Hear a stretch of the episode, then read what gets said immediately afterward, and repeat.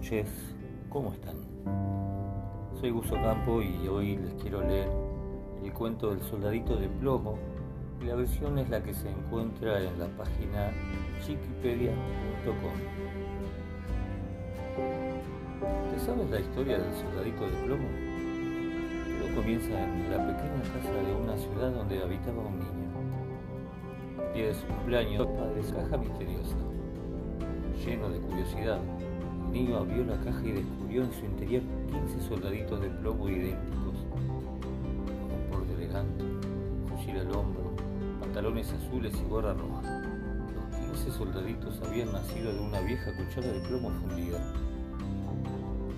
Niño aplaudió con gran alegría al ver sus nuevos juguetes y sin perder un segundo los sacó de la caja y los colocó en fila para comenzar a jugar. Sin embargo, el último de los soldaditos no era igual al resto como el plomo de la cuchara no había sido suficiente, le faltaba una pierna al desdichado. Aún así, el soldadito se mantenía firme, igual que sus hermanos, y una vez que fue colocado junto al resto de los juguetes en la alacena, pudo comprobar un hermoso castillo de papel que se alzaba frente a él. Aquel castillo era realmente deslumbrante. Tenía grandes ventanas y puertas doradas, y en su interior más sorprendente era una pequeña muñeca que se encontraba con los brazos en alto y una pierna recogida hacia arriba como suelen hacer las bailarinas. Al verla, el soldadito quedó completamente enamorado y como pensó que a ella también le faltaba una pierna, decidió tomarla por esposa cuanto antes. He encontrado la persona perfecta para mí. Encima tiene un castillo donde podremos vivir juntos. Así pensaba el soldadito de plomo mientras contemplaba la belleza de su amada. Al arribar la noche, el niño terminó de jugar y se marchó a la cama.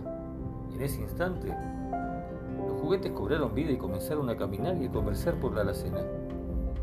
Sin embargo, el soldadito de plomo permanecía inmóvil, con la mirada fija en la muñeca bailarina. En cambio, ella también le devolvía sonrisas poco tiempo entablaron una hermosa amistad que hubiese durado por mucho tiempo si la envidia y la maldad no hubiesen aparecido esa noche. Resulta que entre los juguetes existía además un feo payaso de plástico que no soportaba el amor que se tenía en la muñeca y soldadito.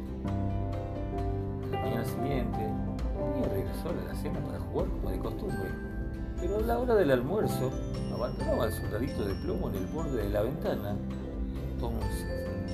payaso malvado aprovechó para empujar al pobre hacia la calle. Desde una gran altura, el soldadito cayó sin remedio hasta justo el medio de la calle, con riesgo de que algún automóvil pasara a toda velocidad y lo aplastara.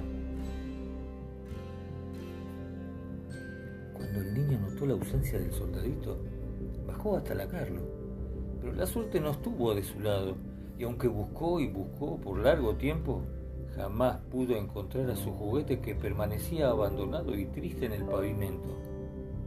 Al caer la tarde, el cielo tomó un color gris y unos cuantos segundos después comenzó a llover tan fuerte que las calles se llenaron de agua. Y fue entonces cuando el soldadito fue arrastrado por la corriente hasta alejarse de la casa y de su amada, la muñeca bailarina. El agua de lluvia caprichosa deslizó al soldadito calle abajo, pero este apenas se movía mientras contemplaba el cielo sobre su cabeza. Al rato, el agua se adentró por una alcantarilla oscura y horrorosa y con ella también al soldadito.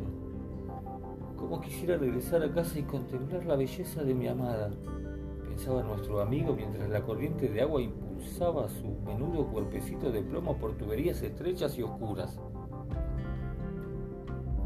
Durante algún tiempo anduvo el soldadito navegando por las alcantarillas, cuando de pronto sintió un terrible sonido. La tubería por donde navegaba estaba llegando a su fin. El agua se abalanzaba a toda velocidad hacia un inmenso canal. Sin más remedio que dejarse llevar, el soldadito fue abalanzado con fuerza hacia el exterior de la alcantarilla. Y justo antes de caer en el estanque, un enorme pez saltó desde las profundidades y se lo tragó de un solo bocado. Estómago de aquel pez, el soldadito de plomo permaneció durante varios días y como todo era tan oscuro, no hacía otra cosa que pensar en su querida muñeca, en sus ganas de regresar a casa. Finalmente, una buena tarde, el pez comenzó a moverse bruscamente. Luego quedó inmóvil y cuando pudo notarlo, el soldadito fue capaz de ver nuevamente la luz.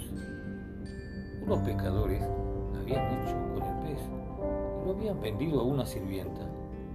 Al llegar a casa, la señora lo abrió con un cuchillo. ¿Y cuál fue su sorpresa cuando, sin poder imaginarlo, encontró dentro al querido soldadito de plomo? Rápidamente la sirvienta salió de la cocina y se dirigió al comedor donde aguardaban los dueños de la casa. ¿Y saben qué? Aquellas personas no eran otra que los padres del niño, y el propio niño que no pudo contener su emoción al ver a su juguete perdido que había regresado milagrosamente a casa. Soldadito también se emocionó, pues su deseo se había hecho realidad. Por fin, he regresado, gritaba con emoción para sus adentros. Dentro de poco podré estar nuevamente junto a mi adorada muñeca. Y así mismo sucedió. El niño colocó al soldadito en la alacena junto al castillo de papel y desde una de las ventanas unos ojos bañados en lágrimas lo contemplaban. Era la muñeca bailarina llena de alegría al ver cómo su amado regresaba junto a ella. Entonces, el payaso malvado no volvió a entrometerse con la pareja de enamorados y el amor triunfó una vez más por encima del mal. Espero que les guste esta versión del Soldadito de Plomo.